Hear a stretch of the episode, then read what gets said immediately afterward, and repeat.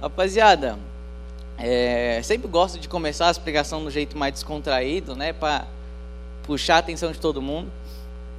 E eu queria conversar com vocês, que aí já, a gente já vai inserindo no que a gente vai pregar hoje. Que é. Eu acho muito engraçado o mercado gospel, sabe? Então, tipo assim, a gente coloca versículo em tudo que é lugar. É versículo em camiseta, em chaveiro, em tapete, em adesivo de carro, tá ligado? Em tudo que é lugar. Eu fiquei pensando, por que, que o crente gosta tanto de fazer isso, né? Por que, que o crente gosta tanto dessa parada de colocar versículo em tudo que é lugar? E eu percebi que é para identificar o outro, né? A gente vê de longe assim e fala, ó, crente, esse é dos meus, esse é dos meus. Então a gente tem essa parada de gostar de, de se identificar, né? E é engraçado porque assim, hoje, hoje em dia fica muito mais fácil, né? Porque eles colocam versículo em tudo que é lugar, fica mais fácil. Antigamente que era B.O., pô. Antigamente o cara tinha que curar um paralítico, curar um cego. Hoje em dia é mais fácil, é só ter um chaveiro lá escrito, eu e minha casa serviremos ao Senhor. E você fala, pô, é crente, fica mais fácil de identificar. Não é mesmo? É isso, então eu acho muito legal toda essa parada dos crentes aí, mas é engraçado porque é sempre os mesmos versículos, né? Já para pensar. Tipo assim, parece que os caras do marketing têm uns preconceitos com alguns versículos, cara. Porque é sempre os mesmos versículos, tá ligado? É sempre um, tudo posso naquele que me fortalece. Nunca é um, Ageu gerou Balaão, nossa, as ideias, gerou Balaão. Mas, tá ligado? É sempre a mesma parada. Tipo, nunca, nunca tem uma variedade nova de versículo, né? Eu acho que a galera do marketing estão sendo perseguida. A Bíblia deles tem três versículos só, mas não é possível. Eu não sei o que está acontecendo. Mas assim, eu acho muito legal isso, porque. Ó, quem que tá aqui, ó? Tem alguém com a camisetinha de versículo aí, com cruz? Tem alguém? Aí, como que eu vou identificar vocês? Vocês estão muito devagar. Muito devagar. Mas é legal, tem, hoje em dia que está muito na moda aquele boné escrito fé. Só que em forma de cruz, tá ligado? Aquele fé. Aquele é muito engraçado. Se viu alguém com aquele boné, duas ou uma. Ou é crente ou é pagodeiro. Porque os pagodeiros estão tá gostando muito desse boné ultimamente, eu percebi, né? Ó, levanta a mão quem está com esse boné hoje aqui, ó. Tem alguém? Se eu vou num show de pagode e falo levanta a mão quem tem esse boné, vai parecer uma ola. Todo mundo levantando a mão naquele lugar. Mas eu acho muito engraçado esse boné do pagodeiro aí. Outra coisa também que está muito na moda, eu vi a camisa do Roberto também, acho legal, é o leão. O leão de Judá. Então fazer aquela tatuagemzinha. Ai, ai. Fazer aquele aquele leão de Judá, né? Os caras fazem aquelas tatuagens de leão. Só que vamos fazer um combinado. Você vai tatuar o leão, tem que fazer um tatuador bacana, tá ligado? Porque tem a galera, que qual que é a ideia do leão? O leão é forte, rau, tá ligado? O leão poderoso. E aí o maluco vem pra mim, tatua um gato Garfield no braço, tá ligado? Aí é complicado, é, é complicado. Então, tipo assim, você vai tatuar um leão, mano aquele leão forte, aquele leão, aquele leão poderoso, tá ligado? Porque o cara fala, é o leão de Judá, parece o leão de Itaquera aquele ali, tá ligado? Não sei que, que leão é aquele. Então, tipo, eu não entendo isso. Não, é, mano, tem uns leão que eu vi, cara, que parecia um desenho rupestre, cara. Sério, te juro. Era uma bola e uns risquinhos assim, não sabia se era um leão ou se era um girassol aquilo ali, tá ligado? Mas enfim, por que eu estou falando tudo isso? A gente tem colocado então versículo e palavra de Deus em tudo que é lugar. Confere. Mas, o quanto que a gente tem, obviamente, o quanto que a gente tem praticado, o quanto que a gente tem entendido o poder de tudo isso. O tema da pregação de hoje vai ser isso, vai ser o poder da palavra de Deus. Amém? A palavra de Deus é extremamente poderosa. Mas como algo pode ser tão poderoso assim, de uma maneira que quando a gente fala ela não causa um temor no nosso coração. Vamos começar então lendo Salmos 33, versículo 4.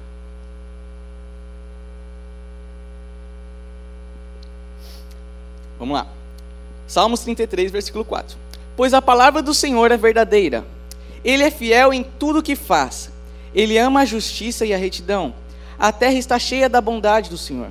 Mediante a palavra do Senhor foram feitos os céus e os corpos celestes pelo sopro da sua boca.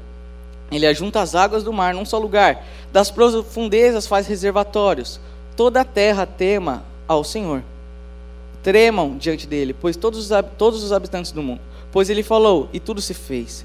Ele ordenou e tudo surgiu. O Senhor desfaz os planos das nações e frustra os propósitos dos povos. Mas os planos do Senhor permanecem para sempre. Os propósitos do seu coração por todas as gerações. Como é feliz a nação que tem o Senhor como Deus, o povo que ele escolheu para lhe pertencer. Amém? Então vamos começar na pregação de hoje falando sobre esse versículo 4 pois a palavra do Senhor é Essa é a parte que vocês falam, ok? Vamos lá de novo. Pois a palavra do Senhor é. É isso aí, a palavra do Senhor é verdadeira. Então, o primeiro tópico da, da pregação de hoje é falar que a Bíblia, as Escrituras, são a palavra de Deus. Aí você fica bem, uau! Que novidade, uau! O começo dessa pregação pode parecer um pouco lógico, pode, quer dizer, é lógico, né, claro, mas pode parecer um pouco óbvio. Mas ele é muito importante para a construção da pregação de hoje. A primeira coisa que eu quero que todo mundo aqui entenda, inclusive eu mesmo, é que a Bíblia, e somente ela, é a palavra de Deus. O que nós temos como palavra de Deus é as Escrituras. E você fala para mim, Tiago, eu já sabia disso, mas o que eu quero dizer é mais o que não é a palavra de Deus. Quando você está orando aqui na frente, você chora e você se emociona, não significa necessariamente que aquilo era a palavra de Deus falando com você. Quando você, quando estão escutando um pregador falando, não significa com que o que eu estou falando necessariamente é a palavra de Deus. Os seus sentimentos não são a palavra de Deus. As suas orações, por incrível que pareça, não vão ser necessariamente a palavra de Deus. Como assim, Tiago? Então eu não oro a palavra de Deus? Está meio errado isso está meio estranho. O que eu quero dizer é que a Bíblia vai falar que Satanás pode até se fantasiar de um anjo de luz. Então o que eu quero dizer é que muitas vezes numa oração sua, você pode ter entendido algo e não era necessariamente Deus que estava falando com você, se aquilo não tiver a luz das Escrituras. Então eu não estou dizendo que quando você ora você não está falando a palavra de Deus. O que eu quero dizer é que o que você ora tem que ser reflexo do que está escrito nas Escrituras. Vamos colocar de uma maneira mais prática para ficar mais fácil para entender? Inúmeras vezes eu já orei e chorei na presença de Deus. Uau, uau, que incrível! Só que depois eu me frustrava e parecia que aquilo não estava certo. Eu entendi que aquilo não estava de acordo com o que a Escritura diz, que é de fato aqui onde eu sei que é a palavra de Deus. E da mesma forma o contrário. Teve inúmeras vezes que eu chorei e orei na presença de Deus. E depois, quando eu li a Bíblia, falava exatamente tudo o que ele me falou ali quando eu estava orando. E aí fica ainda mais incrível. Que eu falo, uau! Tudo aquilo que eu orei já estava escrito, então realmente foi Deus que falou comigo. E aí eu me emociono mais ainda. Qual que é a relevância disso para a pregação de hoje? É que a gente tem que ter muito cuidado com o que é a palavra de Deus, que é somente as Escrituras, porque as outras coisas erram, a Bíblia não. Então você pode ter se frustrado com seus sentimentos, você pode ter se frustrado com pregações, mas a palavra de Deus ela não erra, a palavra de Deus ela não muda. E toda a nossa confiança, todo o nosso entendimento sobre quem é Cristo Jesus tem que ser com base nas Escrituras a gente pode ter uma longa conversa sobre o porquê que esse livro é verídico. Inclusive, temos cursos para isso. Mas o que eu quero dizer, resumidamente, a gente pode ver a relevância que ela tem na sociedade. A relevância e a incrível confiança histórica, história, nossa, a confiança que a gente tem ao olhar a história dela ao decorrer da, dos anos, a gente vai vendo que diversas comprovações nós temos dela. Ah, se você não acredita em nada disso que eu estou falando, você fala, não, eu não sou nenhum estudioso para saber nada disso. Então é simplesmente a gente olhar para ela, ver as inúmeras profecias que ela diz e ver que essas profecias se cumpriram. Então a gente vê a veracidade da Bíblia, porque ela mesmo se comprova como a escritura de Deus. Ela mesmo fala que ela é a palavra de Deus. E ela comprova isso com essas inúmeras é, profecias que acabam se cumprindo. Tá bom, Entendendo isso, a Bíblia não erra. Agora que eu entendi isso, eu queria falar primeiramente para você hoje que tem um coração, que está com um coração frio.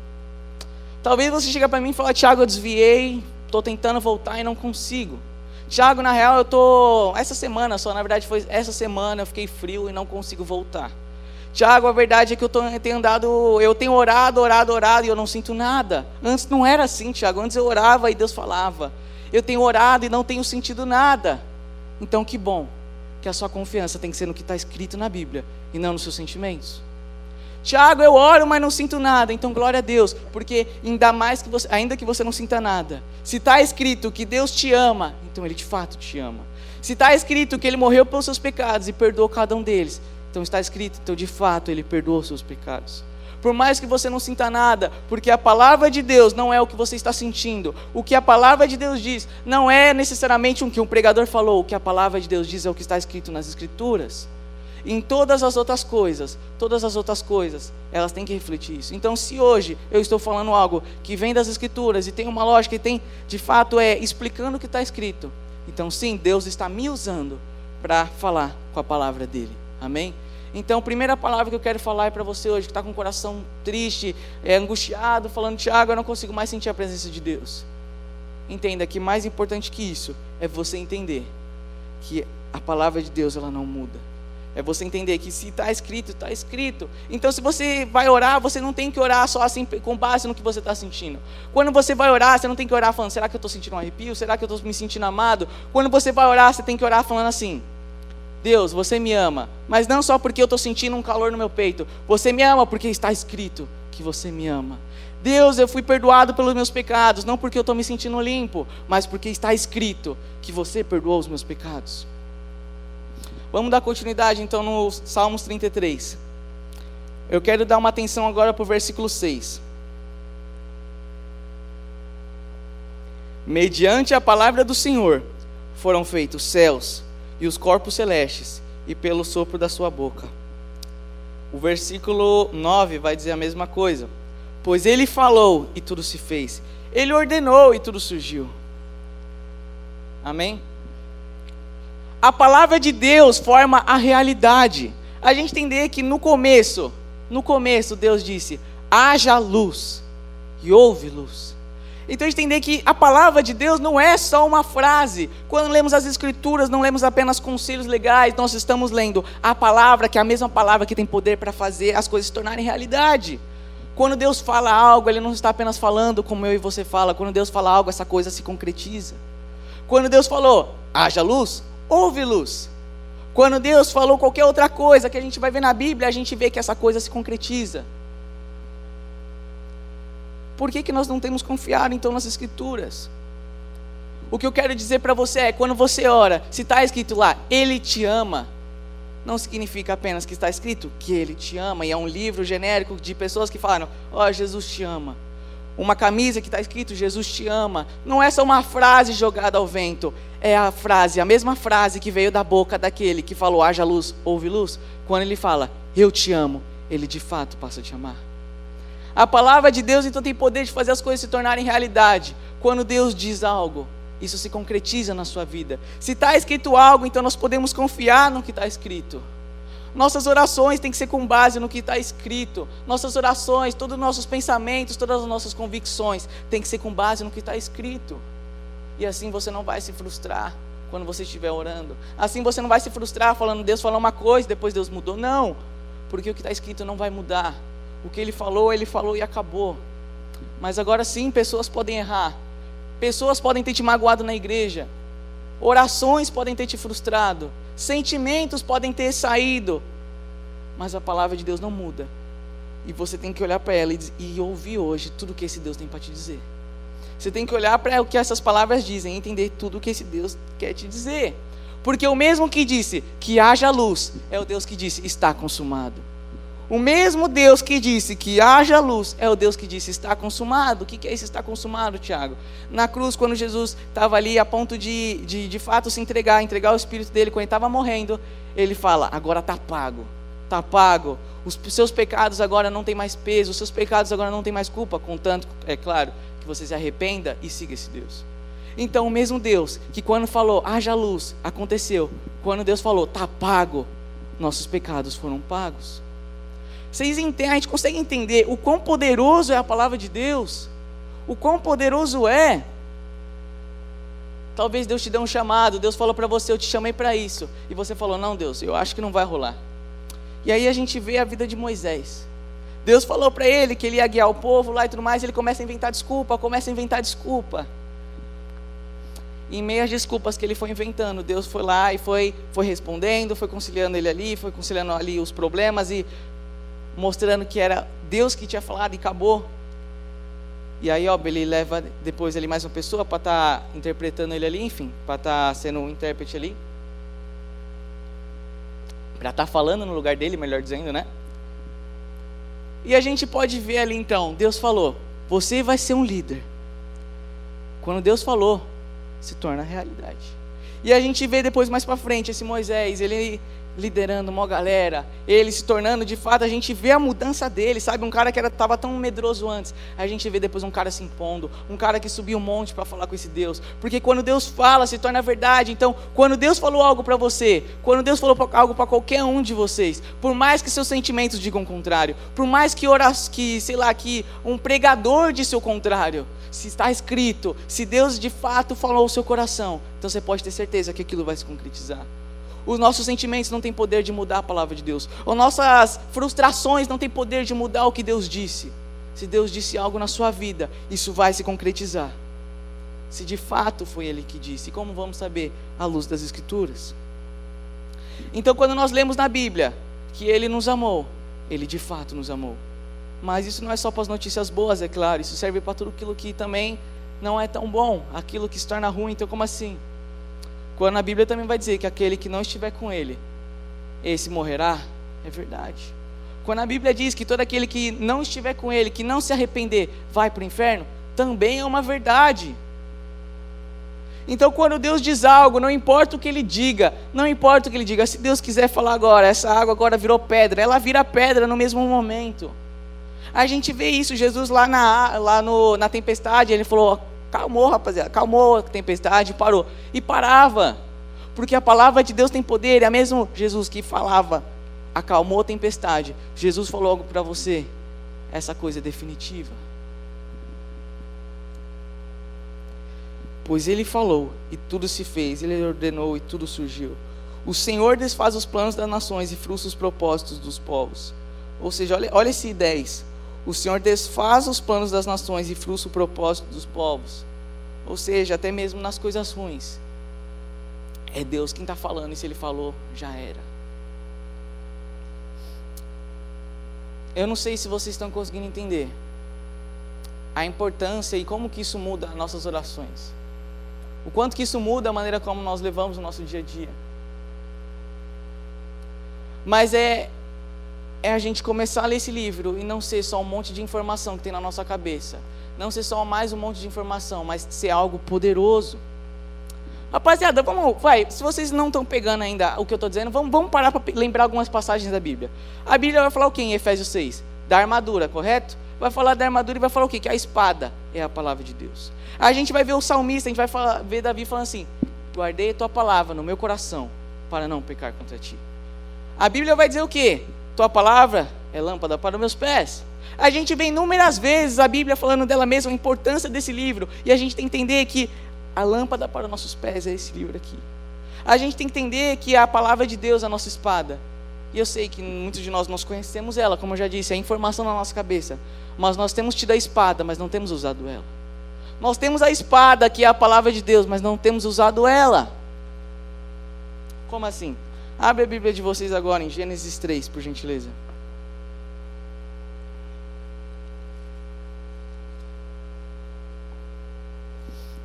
Gênesis capítulo 3, versículo 1.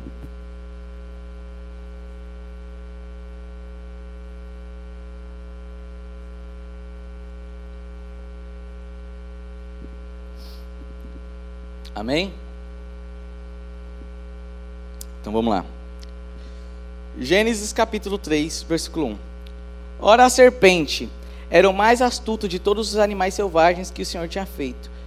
E ela perguntou à mulher: Foi isto mesmo que Deus disse? Não comam de nenhum fruto da árvore do jardim? Respondeu a mulher à serpente: Podemos comer do fruto das árvores do jardim. Mas Deus disse: Não comam do fruto da árvore que está no meio do jardim, nem toquem nele, do contrário vocês morrerão. Vamos ler mais uma vez. Mas Deus disse: Não comam do fruto da árvore que está no meio do jardim, nem toquem nele, do contrário vocês morrerão. Disse a serpente à mulher: Certamente não morrerão. Deus sabe que no dia em que comerem, seus olhos se abrirão, e vocês, como Deus, serão conhecedores do bem e do mal. Quando a mulher viu que a árvore parecia agradável ao paladar, era atraente aos olhos, e além disso desejável para dela obter discernimento, tomou do, é, tomou do seu fruto e comeu, e deu a seu marido que comeu também. Eu repeti um versículo e a gente vai repetir ele mais uma vez. A partir do versículo 2: Respondeu a mulher à serpente: Podemos comer do fruto das árvores do jardim, Mas Deus disse: Não comam do fruto da árvore que está no meio do jardim, nem toquem nele, do contrário vocês morrerão. Gente, presta muita atenção. Eva, ela sabia exatamente aquilo que Deus tinha falado. Eva, ela tinha conhecimento do que saiu da boca de Deus. Eva tinha conhecimento da palavra de Deus. Eva tinha conhecimento da palavra de Deus. E mesmo assim ela pecou. Mas olha que engraçado, aqui eu, um, eu vi isso numa pregação, achei genial. A gente, quando a gente está em tentação, a gente acha que a primeira coisa que acontece é a tentação em si, é os nossos desejos, sabe? É você olhar para aquilo e falar, isso daqui vai ser bom e eu vou lá e peco. Mas na verdade tem todo um contexto antes, tem toda uma guerra antes. Antes da serpente chegar e falar, olha como tá gostosa essa fruta, olha que maçã bacana, aquela maçã que faz croque, não que faz nheque, sabe? Aquelas maçã boa que faz croque. Ela pegou e falou: Olha como essa maçã. Maçã, não é maçã, é o fruto. Tá bom, que seja goiaba, melancia, o que você quiser que seja, uma manga aí, ó. Então você viu, ela viu a fruta e não ficou, sabe, tentando convencer, tipo, olha como vai ser bom isso daqui. Ela pegou aquilo que Deus tinha dito, pegou o conhecimento que ela tinha do que Deus tinha dito e começou a alterar. E só depois que esse conhecimento tinha sido alterado, que ela foi lá e pecou. Que aí sim, lá para frente, que a gente vai ver aqui, ó, cadê? É, no versículo 6. Quando a mulher viu que a árvore parecia agradável ao paladar, era atraente aos olhos e, além disso, desejável para dela, sob ter discernimento, tomou do seu fruto, comeu e deu ao seu marido, que também, é, que também comeu. Então, cara, a gente vê que só depois ela foi olhar e falou: Isso aqui para mim é tentador, e acabou caindo em tentação. E aí assim a gente volta para aquela passagem que eu tinha falado: Guardei tua palavra no meu coração para não pecar contra ti. A verdade é que muitas passagens da Bíblia parece que deixaram de fazer sentido, porque parece que elas não são práticas. Eu, talvez você olhe e fale, eu guardei a palavra no meu coração, eu sei. Eu sei muitas passagens da Bíblia, mas ainda assim eu continuo pecando. Por que, que eu não sou como um salmista? A Eva também cometeu o mesmo erro. A Eva também tinha a palavra ali, mas acabou pecando. E qual que é a ideia? Oh, legal, eu fechei. Qual que é a ideia? É a gente entender que nós devemos confiar na palavra de Deus e não só, só ter entendimento do que ela é. Eva, ela não confiou no que Deus disse. Eva, por mais que ela sabia, ela não confiou no que Deus disse. E essa é o grande, acho que, ápice da nossa pregação. É entender, é entender que nós devemos confiar no que Deus disse por mais que aquilo vá contra os nossos sentimentos, por mais que aquilo vá até mesmo contra a nossa lógica. Se Deus disse, está dito, porque o mesmo Deus que disse que haja luz é o Deus que disse que, que está consumado. A gente tem que entender que nós devemos confiar no que Deus disse, porque caso contrário, vai ser só um conhecimento na nossa cabeça e a gente vai ser como Eva que acabou caindo em tentação. Vamos ver o contrário? Quando Jesus estava no deserto, o que aconteceu? Satanás ia lá e tentava ele. E, fala, e até na segunda tentação ele já começa, Satanás já começa usando a Bíblia. Então por isso que tem aquilo que eu disse, que às vezes nós, um pregador pode falar algo que não vem das escrituras, uma oração pode ser que você foi enganado ali por Satanás. Porque Jesus aqui, ele estava com Satanás, e Satanás vai dizer o seguinte: está escrito que se você jogar, anjos vão te pegar, e não sei o que, não sei o que lá. Aí Jesus olha para aquilo e Jesus também diz: Mas também está escrito: Não tentará o seu Deus. O que eu quero dizer é: a gente vê aqui dois contrastes. Dois que entendiam e sabiam o que tinha sido dito.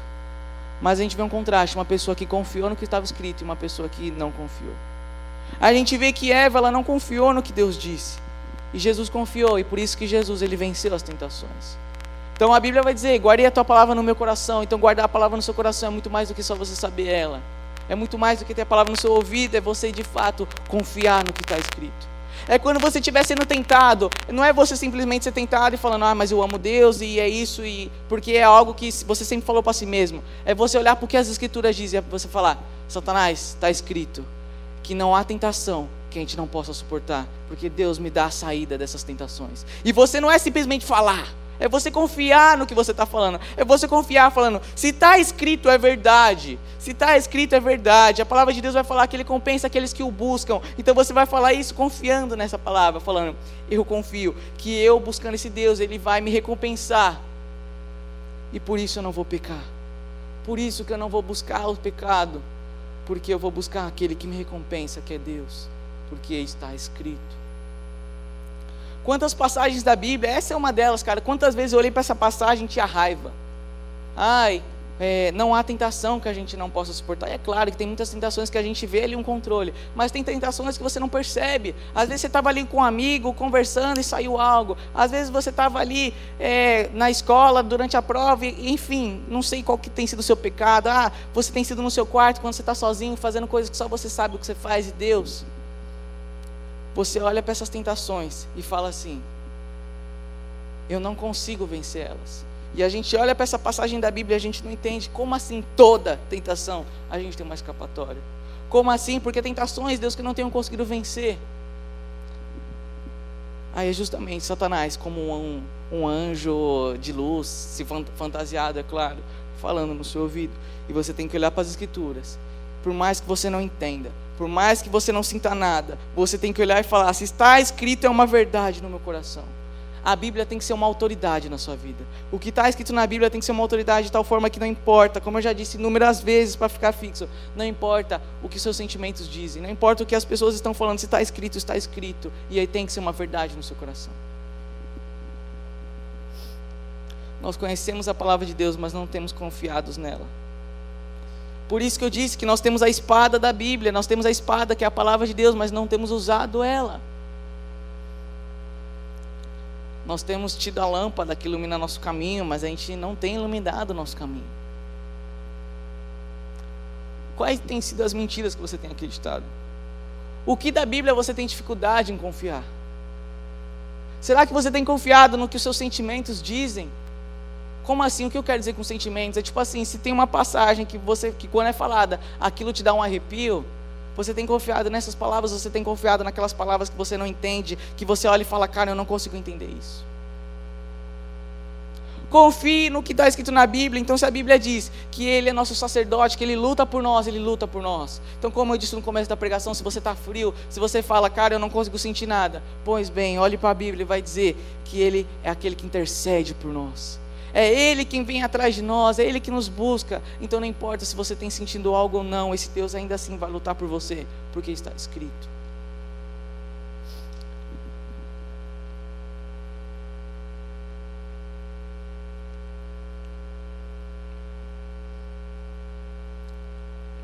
A palavra de Deus é poderosa, mas a gente não tem usado ela. Quando Satanás começa a tentar a gente, a gente não usa ela. Quando Satanás começa a tentar a gente, a gente começa a pensar em inúmeras coisas, em tentar fazer outras coisas, mas o que a Bíblia diz é o quê? Que aquele que guarda a palavra no coração, esse vai vencer. Então confie na palavra de Deus. Confie no que está escrito, confie no que foi dito. Se você olha e fala, cara, eu não sou amado, cara, eu estou sozinho, cara, eu fiz tantos pecados que esse Deus não me quer mais. Olhe para a Bíblia e veja o que ela diz para você. Quando você for orar, olhe o que, ore o que está escrito, porque o que está escrito é verdade. Que isso mude a rotina de oração de vocês. Tudo que vocês orarem, vocês orem com esse entendimento, sabendo que o que está escrito, o que está escrito não pode ser mudado, o que está escrito é verdade. Não só porque é uma verdade, mas porque ela é poderosa. Porque no momento que ele fala, aquilo se concretiza. Amém? O que eu queria falar mais hoje é isso. A palavra foi bem rápida e bem simples. Mas isso transforma completamente as nossas orações e a maneira como a gente tem levado a vida. Então, que você confie no que está escrito. Que você não duvide de nada do que está escrito na Bíblia. A Bíblia você tem que acreditar nela, de Gênesis a Apocalipse, porque de Gênesis a Apocalipse elas se completam. Então, que a gente venha passar a de fato confiar no que está escrito. Não seja como Eva, que entende o que está escrito, que sabe o que está escrito, mas que não confia no que está escrito. Isso seja para tudo, seja tentação, eu não falo só na hora que você vai cometer algum pecado ali, eu falo de tipo, quando você está orando, quando você está orando ali, intercedendo, falando, Deus, cadê você, cadê você, cadê você? Deus, por que, que eu não sinto nada? Será que Deus me deixou? Será que Deus ainda me ama? Será que Deus me perdoou? Será que Deus perdoou meus pecados? Quando você estiver nessa angústia toda, a sua luz tem que ser o quê? As escrituras, e você vai olhar para ela e vai falar o que Deus fala sobre isso. O que Deus fala sobre isso. Os seus passos têm sido de fato guiados pela luz de Deus, pela palavra de Deus, as suas decisões. Ai, pô, vou falar porque pô, adolescente é o que a gente mais troca ideia. namorado, namorada. Você olhou o que a Bíblia diz do que é um par ideal para você? Você olha lá e vai ver oh, uma mulher virtuosa, o que é uma mulher virtuosa? Você olha para os caras da Bíblia e fala, oh, isso é um que eu quero no marido. Não. E aí depois a gente se frustra e fala, pô, não deu certo, pô, não, eu me frustrei, eu me machuquei. Por que será? Você tem, sei lá, pensado na faculdade que você quer entrar. Você tem pensado no, no, nos ensinos que você quer ter. E aí você começa a olhar e falar: não, é isso, eu quero ir apenas o que é melhor para mim. Aí você não começa a entender que às vezes Deus quer te usar em uma, uma escola. Deus quer que você pregue o evangelho em uma escola. Eu não vou me estender muito. Acho que a palavra de hoje já foi bem autoexplicativa. Mas o que eu tenho para dizer é: confie na palavra de Deus. Para qualquer decisão que vocês forem tomar. Para qualquer oração que vocês forem fazer. Para qualquer frustração que vocês tiverem para qualquer sonho, para qualquer alegria que vocês tiverem, que vocês olhem para a Bíblia e falar o que está escrito. Eu não concordo, eu não entendo, eu não sinto nada, mas está escrito. Se está escrito é poderosa. Então eu vou, eu vou acreditar. A real é que a gente não tem poder nenhum. Se você quiser acreditar ou não, se você quiser escutar ou não esse livro, você não pode mudar nada, porque ele já é poderosa. Se está escrito ali, vai acontecer. Então leia, para saber quão poderoso é esse amor. Vamos fechar nossos olhos então. Nesse momento eu quero que você ore falando para Deus qual tem sido as passagens da Bíblia que você não tem conseguido confiar. Que nesse momento você tente se lembrar de alguns versículos e começar a confiar em cada um deles. Pensa nas quais são as dificuldades da sua vida e comece a lembrar o que, que a Bíblia diz sobre isso. E você não vai mais ver a Bíblia apenas como alguns conselhos. A Bíblia não é um horóscopo. A Bíblia é um lugar que a gente vê a palavra de Deus poderosa, que quando fala se realiza. Então eu te peço agora, esteja orando nesse momento, falando com esse Deus. Falando para Ele quantas, quais são suas frustrações. Falando, Deus, eu não sinto nada. Deus, eu não sinto nada, mas eu sei que Tu me amas, porque está escrito. Porque o mesmo Deus que disse que haja luz é o Deus que está falando para mim que me ama nesse momento. Então Ele de fato te ama. E Ele quer você de volta, Ele quer que você se arrependa, Ele quer que você viva ao lado dEle porque está escrito. Senhor Deus, eu te agradeço pela vida de cada um aqui neste lugar, Pai. Nos perdoa, Pai. Nos perdoa por não confiar no que está escrito. Nos perdoa, Pai, por não confiar no que o Senhor tem falado para a gente, Pai. Nos perdoa, Pai, porque a gente busca resposta em tantos lugares, em tantos vídeos, em tantas pregações, em tantos pregadores, menos nas Escrituras, Pai. Eu te peço, Pai, em nome de Jesus, que a gente confie no que o Senhor tem falado para nós. Pai, que a gente não se frustre, que a gente não tenha viver angustiado, porque a gente sabe o que está escrito. A gente sabe o quão poderoso é o que está escrito, Senhor. Mostre para nós, Pai, o quão poderoso é a tua palavra, que isso nos constranja, Pai. Eu te peço agora em nome de Jesus, que aqueles que não se sentem amados venham lembrar que nas Escrituras falam, Senhor, que nada nos separar do teu amor, Pai. Não é os sentimentos deles, Pai. Não é os pecados deles, Pai. Porque você morreu na cruz por nós, para que os nossos pecados fossem perdoados e mais nada nos afastasse do teu amor, Senhor. Se alguém aqui que se sente longe de ti, se alguém aqui que não se sente amado por ti, que lembre dessa passagem e que se o Senhor falou é poderoso, Pai. Pai, se alguém aqui, Pai, que tem se sentido alegre, Pai, que tem se sentido alegre, mas essa alegria não está em Ti, que eles venham ler as Escrituras, entender que essa alegria vai passar, Pai, que eles venham entender que essa alegria é vã, Pai.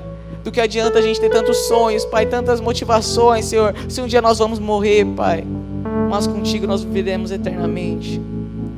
Eu te peço, Pai, que a confiança deles venha ser em Ti, Pai. Se eles não sabem qual é o propósito da vida, que eles venham ler as Escrituras e venham entender que nosso propósito, Senhor, é estar contigo, Pai. Porque Eclesiastes vai falar, Senhor, ele depois de tanto debater, vai dizer que o que ele entendeu como a vida, Senhor, ele é obedecer a Ti, Pai.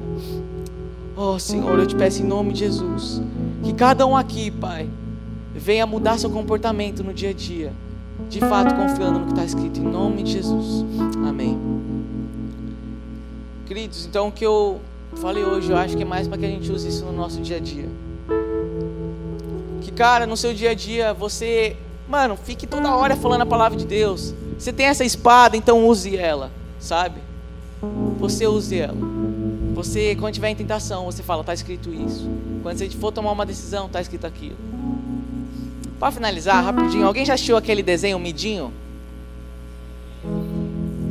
Esse cara é um barato, mano. O maluco ele tá sempre andando, tá uma galera num rolê aleatório, ele brota do nada e começa a falar algo que está escrito na Bíblia.